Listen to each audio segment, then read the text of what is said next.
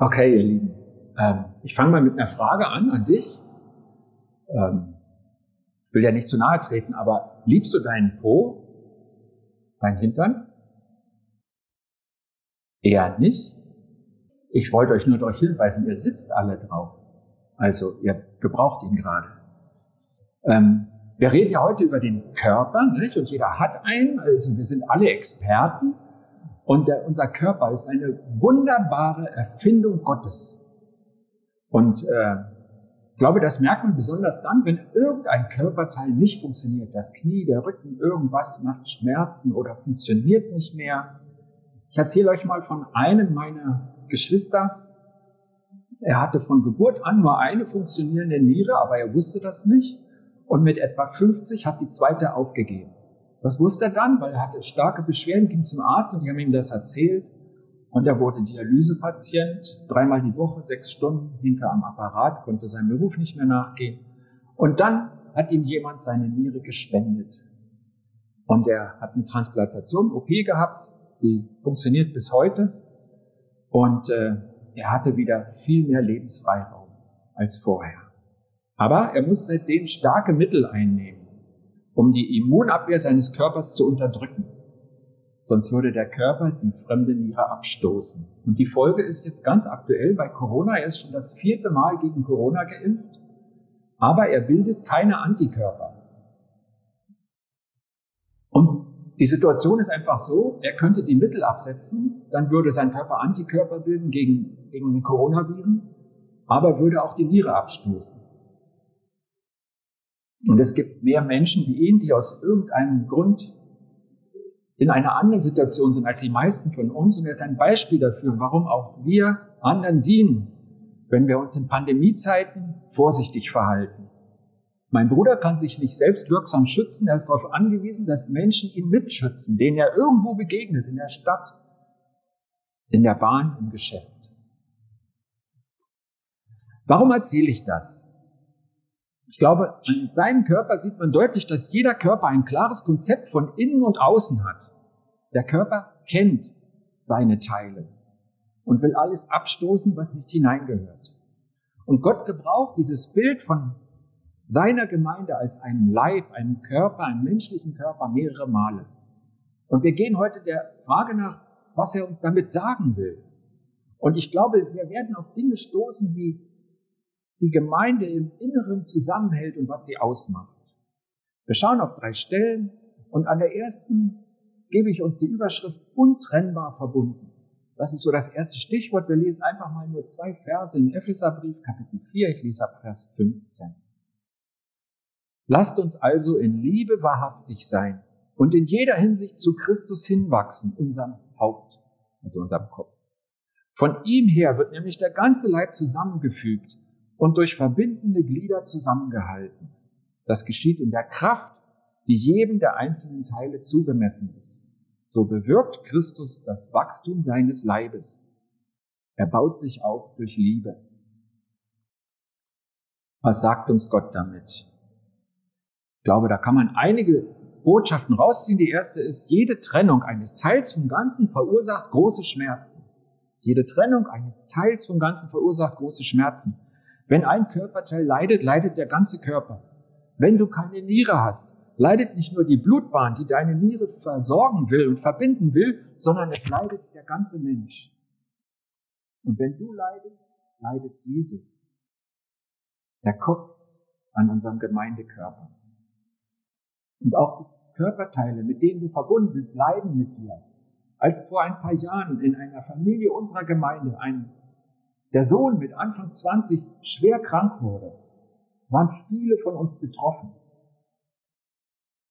Und ich weiß, dass die Nachricht uns erschüttert hat und wir haben den Kontakt mit der Familie gehalten, wir haben mitgebetet, mitgehofft und mitgelitten. Und das ist auch in anderen Gemeinden so. Vor drei Tagen habe ich mit einem anderen Pastor telefoniert und er hat, hat mir erzählt, dass sie als Gemeinde jeden Montag eine halbe Stunde für eine krebskranke Frau aus der Gemeinde gebetet haben. Die hatten auch vorher keine Langeweile, aber jede Woche haben sie eine halbe Stunde rausgesucht und haben gesagt, wir beten für diese Frau. Wenn ein Glied leidet, leiden andere mit. Ein Beispiel dafür, dass das wahr ist, was wir in der Bibel lesen. Und das ist so, weil Gott uns fest verbunden hat. Wisst ihr, dass Gott ein Zusammenfüger ist? Gott ist ein Zusammenfüger. Er baut sich selbst und dich in seine Gemeinde ein. Und zwar so fest, dass es weh tut, wenn du fehlst. Noch etwas können wir aus diesem kurzen Text aus der Bibel rausziehen, nämlich Jesus ist der Kopf. Jesus sagt nicht, ich habe einen Körper geschaffen und der springt ja irgendwo rum, sondern er sagt, ich bin ja dabei, denn ich bin der Kopf. Ich hänge da dran. Wir sind untrennbar mit Jesus verbunden.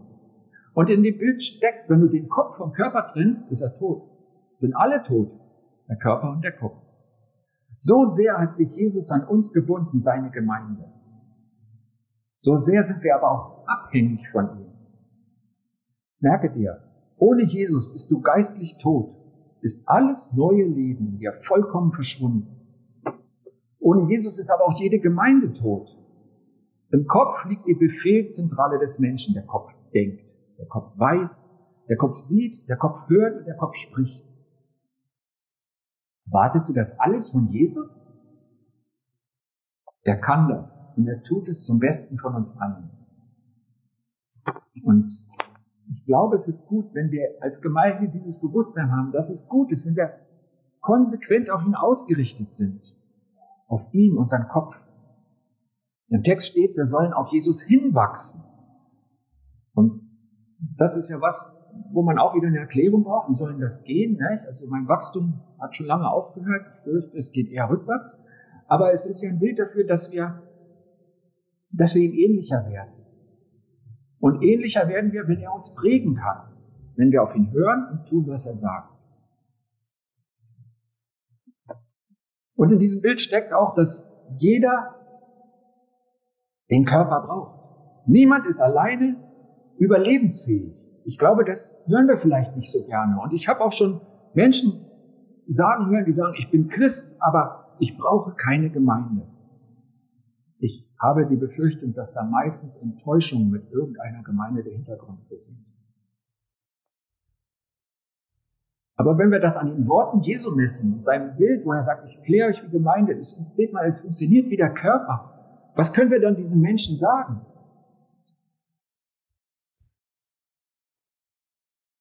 Was sagt er zu der Version? Ich bin meine Hand, ich hänge am Kopf, das funktioniert super.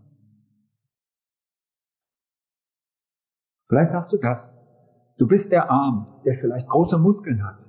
Aber dein Kopf, Jesus sagt dir, du bist tot, wenn du nicht auch an seiner Gemeinde hängst. Kein Arm hängt direkt am Kopf. Da ist, sind andere Körperteile zwischen.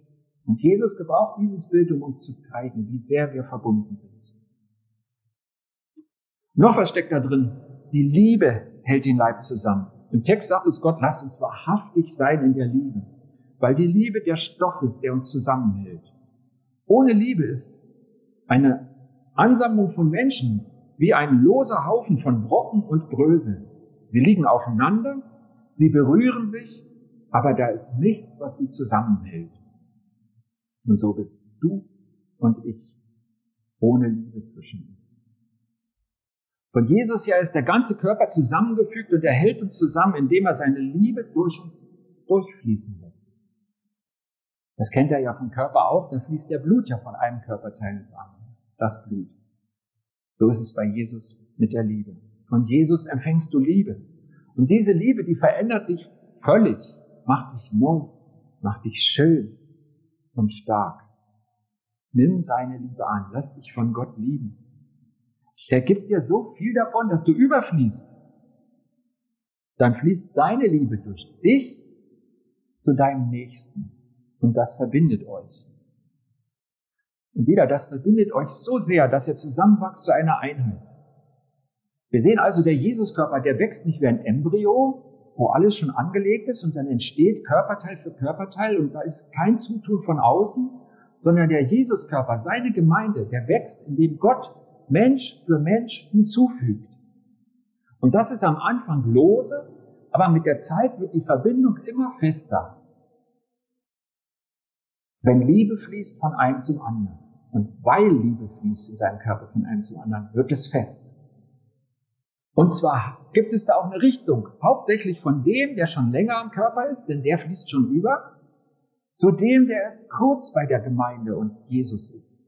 Den will Gott durch dich und mich füllen, heilen, verändern durch seine Liebe. Uns, der Christusgemeinde Hasloch, sagt Gott, ich habe euch untrennbar verbunden mit Jesus und untereinander. Das steckt in diesem Bild.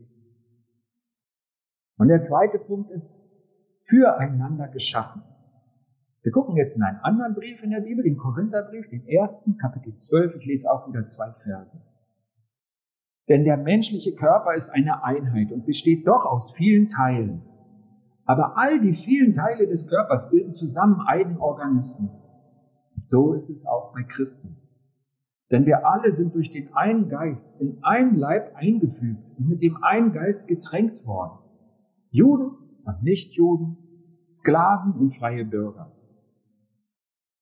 Der Heilige Geist hat dich hierher geführt in die Christusgemeinde. Das ist derselbe Geist, derselbe Gott, der auch mich und alle anderen hergeführt hat und eingefügt hat. Und mit voller Absicht hat er uns unterschiedlich ausgesucht. Die Unterschiede zwischen Juden und Nichtjuden damals, das hören wir ja im Text, das ist für uns nicht mehr wichtig, aber wir wissen, die waren total anders. Die waren, die durften keinen Kontakt haben miteinander. Genauso zwischen Sklaven und freien Bürgern. Da lagen Welten zwischen. Die waren viel größer als alles, was uns heute unterscheiden kann. Und das hat Gott nicht abgehalten von seinem Plan, seinen Körper zu formen. Er hat damals nicht eine Gemeinde für die Juden gegründet, für die Nichtjuden, für die Sklaven und für die guten, reichen Bürger. Derselbe Heilige Geist führt dich und deinen Nächsten, der so anders ist wie du, in dieselbe Gemeinde.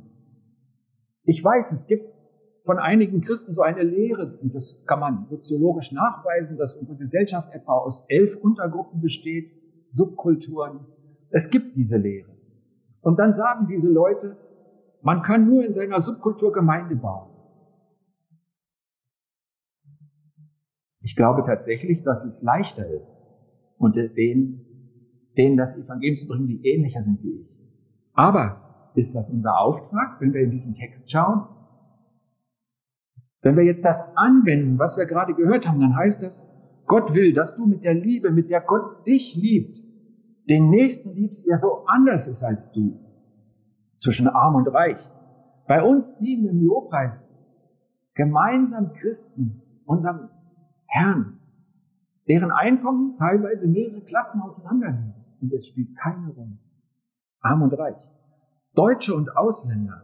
Wir heißen Menschen aller Nationen bei uns willkommen und versuchen jeden gleich zu behandeln. Und wir haben die Rückmeldung bekommen. Bei euch bin ich anerkannt, obwohl ich anders aussehe. Und die Menschen sind dankbar. Jung und alt.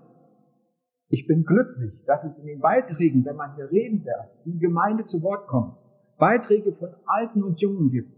Und jeder spürt, beides ist wertvoll. Die Erfahrung von den Älteren die mehr Vorbild sind und die Spontanität und die Frische der Jungen. Beides ist wertvoll. Vielleicht ist dein Nächster weniger schlau als du oder weniger geschickt. Gott fügt ihn neben dir durch dich in seinen Körper und deine Aufgabe ist es, ihn zu lieben nach diesem Text. Es ist nicht so, dass sich die Unterschiede eben aus irgendwelchen Gründen nicht vermeiden lassen sondern im Gegenteil, Gott will unsere Unterschiedlichkeit. Und wenn wir in dem Text hier, dem ersten Korintherbrief, ein bisschen weiterlesen, ich lese ab Vers 18, dann hören wir auch wieso. Nun hat aber Gott jedes Teil so in den Leib eingefügt, wie es seinem Plan entsprach. Wären wir alle zusammen nur ein einziges Glied, wo wäre dann der Leib? Aber nun gibt es viele Glieder und alle gehören zu dem einen Körper. Das Auge kann doch nicht zur Hand sagen, ich brauche dich nicht und der Kopf zu den Füßen, ich verzichte auf euch. Im Gegenteil, gerade die scheinbar schwächeren Glieder des Körpers sind unentbehrlich. Die unansehnlichen kleiden wir mit größerer Sorgfalt und die, deren wir uns schämen, mit besonderem Anstand. Vielleicht auch Mikrofon, ne? mit dem sind wir ja eingeschrieben. Die ansehnlichen Glieder brauchen das ja nicht. Gott hat den Leib so zusammengefügt, dass die geringeren Teile besonders geehrt werden. Denn er wollte keine Spaltung im Körper.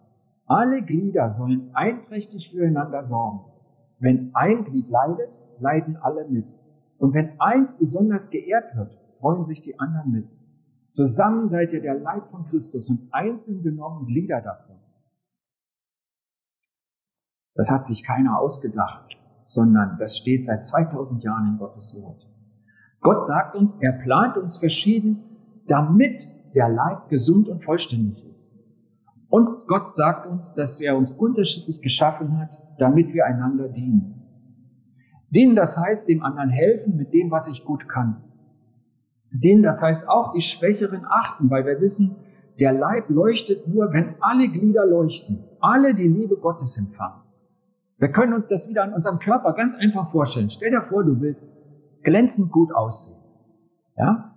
Und du wäschst dir täglich dein Gesicht und du hast dich erkundigt, du tust genau die Salben und die Öle drauf, damit du wirklich gut aussiehst und es funktioniert glänzend. Du sorgst für dein Gesicht, aber du wäschst dich nie unter deinen Armen. Mehrere Monate lang. Was meint ihr, was ihr für eine Ausstrahlung habt mit eurem glänzenden Gesicht? Ah, manche wollen mir nicht begegnen. Keine Angst, ich mache das nicht. Ähm, Gott sagt, wir sollen die Menschen unter uns besonders ehren, die in irgendeiner Weise schwächer sind. Und er sagt, die scheinbar schwächeren Glieder des Körpers sind unentbehrlich. Warum ist das so? Ich glaube, dass Gott besonders sichtbar geehrt wird, wenn wir die Schwachen ehren, die anderen, gegen den Strom der Zeit, aber zu Gottes Ehre. Und ich lese das hier in seinem Text, den wir gehört haben. Gott fügt uns durch seinen Geist unterschiedlich zusammen, damit wir uns ergänzen und uns gegenseitig lieben. Und es ehrt Gott, wenn wir besonders die lieben, die wir für schwächer halten als uns selbst füreinander geschaffen. Ein Stichwort habe ich noch, füreinander begabt. Wir finden wieder diesen Vergleich der Gemeinde mit einem Körper im Römerbrief, wieder Kapitel 12, ich lese ab Vers 4.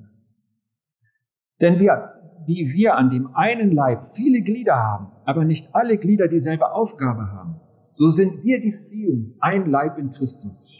Als Einzelne aber sind wir Glieder, die zueinander gehören. Wir haben unterschiedliche Gaben. Jeder nach der uns verliehenen Gnade. Hat einer die Gabe prophetischer Rede, dann rede er in Übereinstimmung mit dem Glauben. Hat einer die Gabe des Dienens, dann diene er. Wer zum Lehren berufen ist, der lehre. Wer zum Trösten und Ermahnen berufen ist, der tröste und ermahne. Wer gibt, gebe ohne Hintergedanken. Wer Vorsteher ist, setze sich eifrig ein. Wer Barmherzigkeit übt, tue es freudig. Dieser Text erinnert uns an was, was wir vorher schon gesehen haben. Wir sollen einander dienen mit dem, was wir gut können. Und hier erfahren wir zusätzlich, Gott begabt uns durch seine wunderbare Gegenwart in uns über unsere natürlichen Fähigkeiten hinaus, damit wir dem Nächsten dienen können. Und was kann das sein? Ich denke, letztlich ist es immer die Liebe. In der Liebe steckt alles, was wir Gutes tun können aber das ist irgendwie auch so, so abgegriffen. Und man sagt, ja, okay, Liebe, das, das höre ich jede Woche, aber wie geht denn das? Wie zeigt sie sich? Und weil Paulus das auch näher erklären will, gibt er in unserem Text Anwendung, Beispiele. Und das erste, was er nennt, ist prophetisches Reden. Und ich glaube, das ist nicht zufällig erst an erster Stelle, sondern in voller Absicht. Prophetisches Reden heißt Gottes Wort dem anderen in seine Welt bringen. Und ihr wisst, ich glaube, wir haben es entdeckt. Das kann so viel verändern. Das kann so viel lösen. Das kann so gut tun. Das kann die Dunkelheit, die Unsicherheit, die Ratlosigkeit vertreiben und völlig neue Perspektiven schaffen. Ich denke an ein paar kleine Beispiele. Wir sind ja in unserer Geschichte der Gemeinde nicht so gewöhnt, damit umzugehen. Aber vor wenigen Wochen hast du, Oliver, unser Architekt, in der Gemeinde davon berichtet, dass er ein Bild hat von den neuen Räumen, gefüllt mit Menschen und wie gut das tut und wie gut das ist. Und ich merke, wie mir, wie ich merke, das hat mich berührt und das gibt dir Kraft und du, bei dir laufen ja die Fäden zusammen, du brauchst diese Kraft auch und mich stärkt es auch und ich freue mich, wenn Gott uns dieses Bild gibt und sagt, Davon ist noch nichts zu sehen. Da drüben ist noch Ödland, wo wir schon abgerissen haben. Aber Gott sagt uns schon, was kommen wird. Prophetisches Reden. Wir hatten als Familie eine Zeit lang ein Treffen, wo zwei aus der Gemeinde da waren, um uns zu unterstützen, für eines unserer Kinder zu beten. Und ähm, wir hatten in diesem Gebet auch einen Moment, wo wir stille waren und gesagt haben, wir gucken mal, was Gott uns zeigt. Und die Silke hat uns mehrere Bilder gegeben, die uns als Eltern total ermutigt haben, zu glauben, dass sich bei unserem Kind was ändert, auch wenn wir noch nichts sehen. Prophetisches Reden. Das ist gut. Da steckt Kraft drin. Paulus nennt es zuerst. Früher gab es Prophetenschulen. Ich denke, wir denken so ein bisschen, ja, diese Gaben von Gott, die müssen einfach vom Himmel fallen, dann sind sie da, dann kann ich nicht anders. Aber vielleicht ist es auch so, wir können das nicht üben, dass wir es sagen können, dann wäre es ja nicht Gottes Wort, dann wäre es ja nicht sein Reden. Aber vielleicht müssen wir üben, darauf eingestellt zu sein, dafür vorbereitet zu sein, zu wissen, wie man hören kann und wie man redet. Wenn es in der Bibel Prophetenschulen gab, dann ist das nicht schlecht. Und ich bin total froh, dass wir schon mal einen Einleitungskurs über Prophetie hatten in unserer Gemeinde. Hast du diese Gabe? Hörst du Gottes prophetisches Reden, dann setze sie ein, um deinen Geschwistern deiner Gemeinde zu dienen. Ich glaube, glücklich zu preisen ist die Gemeinde, in der prophetisches Reden verkündet wird, weil ich es in der Bibel lese und weil ich gemerkt habe, wie gut das tut. Erste Beispiel von Paulus, als er sagt, so wird's praktisch. Das zweite, wenn du gerne hilfst, dann tu es einfach. Achte auf dich selbst, acker dich nicht tot, aber diene deinen Nächsten mit dem, was du kannst. Und wenn Gott dir die wichtigen Zusammenhänge über das Leben und den Glauben an Gott gezeigt hat und du hast sie verstanden und du kannst sie erklären, dann sollst du diese Gabe einsetzen zum Wohle deiner Gemeinde. Du sollst sie lehren. Und ihr Lieben, ich freue mich, dass am kommenden Sonntag die Sigrid hier die Predigt hält, weil ich glaube, dass sie diese Gabe von Gott hat. Ich freue mich drauf, wie sie uns erklärt. Und das Thema nächste Woche passt nicht so in unsere deutsche Gesellschaft. Gemeinde als Armee, ist so ein bisschen anstößig, aber es steht auch in der Bibel und ich bin schon so gespannt drauf und freue mich, dass du uns dienst mit deiner Gabe. Wer gut trösten kann, trösten. Wer soll dieses Balsamöl fleißig ausgießen auf die Wunden der Seele, die Gott ihm an seinem Nächsten zeigt. Wenn du trösten kannst, dann tröste. Und wenn du ermahnen kannst, wenn Gott dir Fehler und Sünde zeigt und du findest die richtigen Worte, das in Liebe weiterzugeben, dann tue diesen öfter schweren, aber so wichtigen Dienst und ermahne in der Liebe Gottes und mit dem Ziel, dem anderen zu helfen. Diese und weitere Beispiele finden wir in der Bibel. Die gibt uns Gott zum Thema, dient einander mit der Gabe, die Gott euch gegeben hat. Und jeder hat mindestens eine wunderbare Gottesgabe zum Dienst. Die allermeisten haben mehrere über das hinaus, was wir hier lesen. Gibt es eine andere Bibelstelle, da steht, wenn der Geist in uns länger wohnt und wirkt, dann entstehen Früchte. Auch das ist was, was Gott wachsen lässt, kommt vom Geist. Früchte des Geistes. Und die hast du auch bekommen, um zu dienen. Das kann Freude sein oder Freundlichkeit oder Geduld. Drei Beispiele könnt ihr in Galater 5 nachlesen. Das ist eine längere Liste von acht Worten, aber kennt ihr das? begegne jemand, der strahlt so eine Freundlichkeit aus. Und das Gespräch klingt mir noch lange nach, weil es mir so gut getan hat. Jemand hat mir gedient mit einer Gabe, die Gott ihm gegeben hat, der Freundlichkeit oder der Geduld. Wenn ich merke, ich bin eigentlich gar nicht gut draus und der andere hält mich aus. Und es geht weiter. Er dient mir mit seiner Gabe der Geduld. Alles, was du von Gott bekommen hast, hast du bekommen, damit du es weitergibst. Und das Tolle bei Gott ist, du wirst nicht arm dabei. Du wirst dabei immer auch selber reich. So funktioniert das mit dem, was von Gott kommt. Er hat dich dafür begabt, dass du es weitergibst. Er lässt deshalb Frucht wachsen in deinem Leben, damit du deinem nächsten Dienst und letztlich Gottes Liebe weiterfließt, durch dich zu ihm. Und dadurch wächst seine Gemeinde, dieser Körper, der Gott so wichtig ist. Gott bist du wichtig. Du kleine Christusgemeinde Hassloch. Er hat dich mit einem Körper verglichen, an dem er selbst der Kopf ist in Jesus. Und er sagt uns damit, ihr seid untrennbar verbunden mit ihm und untereinander. Ihr seid füreinander geschaffen und ihr seid füreinander begabt.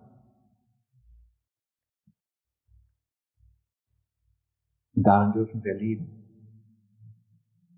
Das ist eine Wahrheit, die von Gott her stimmt und danach dürfen wir es ausstrecken. Hier ist von Hinwachsen Rede. Darüber freut sich Gott, dass er dient. Wir sind sein Leib. Ich bete.